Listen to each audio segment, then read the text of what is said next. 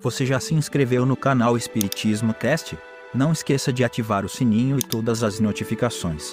Assim te informaremos quando houver novos vídeos. E ajude a manter este trabalho voluntário, clicando em Seja Membro. Com isso você nos ajuda a produzir mais conteúdo sobre nossa rica doutrina, com a melhor qualidade técnica possível. E não se esqueça de clicar no like e compartilhar com seus amigos. Gratidão pela sua presença.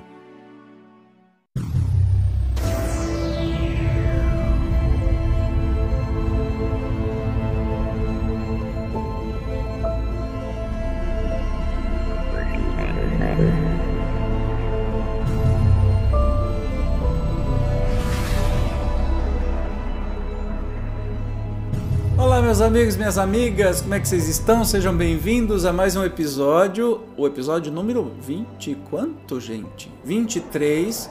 Estamos estudando a obra fundamental do Espiritismo, da doutrina espírita, a Gênese, os milagres e as predições segundo o Espiritismo. Ou pode chamar esse capítulo aqui, o capítulo 6, de uma série de O Universo, de Carl Sagan, dos grandes. É, eu esqueço o nome, dos grandes cientistas de todos os tempos que apresentavam aqueles programas maravilhosos na TV, sabe? Porque assim, tá falando de coisas tão lindas e tão absurdas, de maravilhosas. No último nós falamos sobre a criação primária que me deixou meio de boca aberta aqui, porque parece que estava falando de antes do Big Bang. Eu tive essa impressão, né? De uma época que não foi, não existia o tal Big Bang ainda, a teoria determinada, mas estava falando sobre tudo isso. Hoje nós vamos ver a criação universal. Então, sem demora, vamos para o texto para saber do que se trata. Após haver remontado, tanto quanto permitia a nossa fraqueza, em direção à fonte oculta donde dimanam os mundos, como de um rio as gotas de água, consideremos a marcha das criações sucessivas e dos seus desenvolvimentos seriais. A matéria cósmica primitiva continha os elementos materiais, fluídicos e vitais de todos os universos que estadeiam suas magnificências diante da eternidade. Ela é a mãe fecunda de todas as coisas, a primeira avó e, sobretudo, a eterna geratriz. Absolutamente não desapareceu essa substância donde provém as esferas siderais, não morreu essa potência, pois que ainda, incessantemente, dá à luz novas criações e incessantemente recebe, reconstituídos, os princípios dos mundos que se apagam do livro eterno.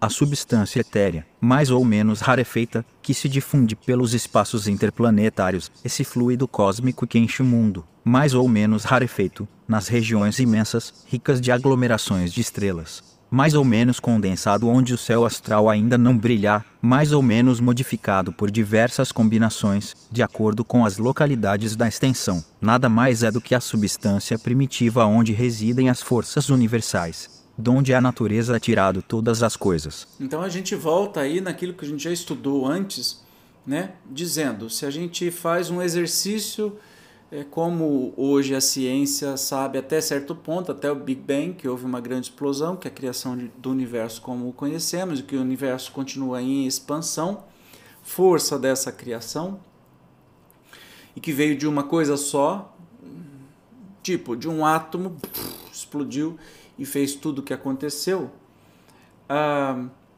que existe esta substância primitiva onde residem as forças universais que serviu para essa criação, mas que continua continua a, o processo de criação. Continua igual. Não desapareceu, não morreu a potência e continua atuando incessantemente. Esse fluido penetra os corpos, como um oceano imenso. É nele que reside o princípio vital que dá origem à vida dos seres e a perpetua em cada globo, conforme a condição deste princípio que, em estado latente, se conserva adormecido onde a voz de um ser não o chama. Toda criatura, mineral, vegetal, animal ou qualquer outra, porquanto há muitos outros reinos naturais, de cuja existência nem sequer suspeita as 35 sabe, em virtude desse princípio vital e universal, apropriar as condições de sua existência e de sua duração. Então quer dizer que todos somos partes deste é, princípio elementar, né? que está em todos os globos é, e a gente conhece alguns algumas formas né? dos, dos reino dos seres vivos, está dizendo aqui monera, protista, fungos, vegetal, animal, mineral, enfim, que a gente não conhece nada, mas tudo isso está imbuído, está preenchido deste fluido universal, dessa energia universal que está presente desde a criação e vai sempre estar presente. As moléculas do mineral têm uma certa soma dessa vida, do mesmo modo que a semente do embrião, e se grupam, como no organismo, em figuras simétricas que constituem os indivíduos muito importa nos compenetremos da noção de que a matéria cósmica primitiva se achava revestida, não só das leis que asseguram a estabilidade dos mundos, como também do universal princípio vital que forma gerações espontâneas em cada mundo.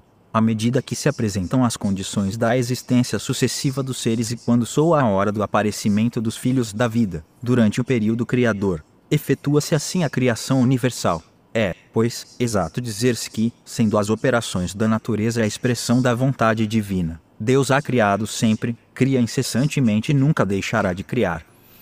Você percebe que essa força está presente o tempo todo, até naquilo que a gente acha que não tem.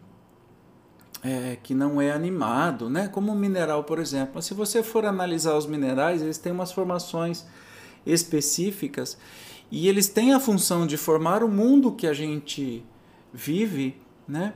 E tem as, as, as suas tarefas e, e vão se modificando conforme as eras vão passando. Então eles também estão imbuídos, né? preenchidos com essa força é, primitiva, originária e que está sempre presente. E é muito bonito porque eu não lembrava onde é que estava isso. Deus tem criado sempre, cria hoje, incessantemente e nunca deixará de criar. Para quem acha que, por exemplo, os espíritos foram criados, todos nós fomos criados de uma vez só, não, Deus está criando um espírito, opa, criou um, opa, criou outro, opa, criou outro. Assim como a gente foi criado num certo tempo, que a partir